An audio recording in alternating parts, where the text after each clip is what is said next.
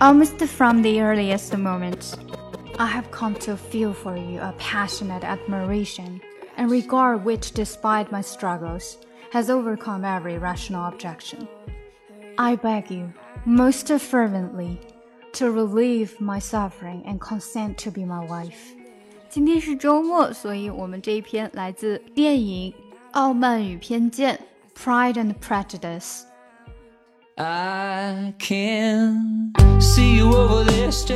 更详细的讲解，请点击我的名字查看听力阅读专项提升。关注公众号 ES Post，每天接收跟读推送。Well, it's probably not my place, but I'm gonna say it anyway. Cause you look like you hadn't felt the fire, had a little fun, hadn't had a smile in a little while.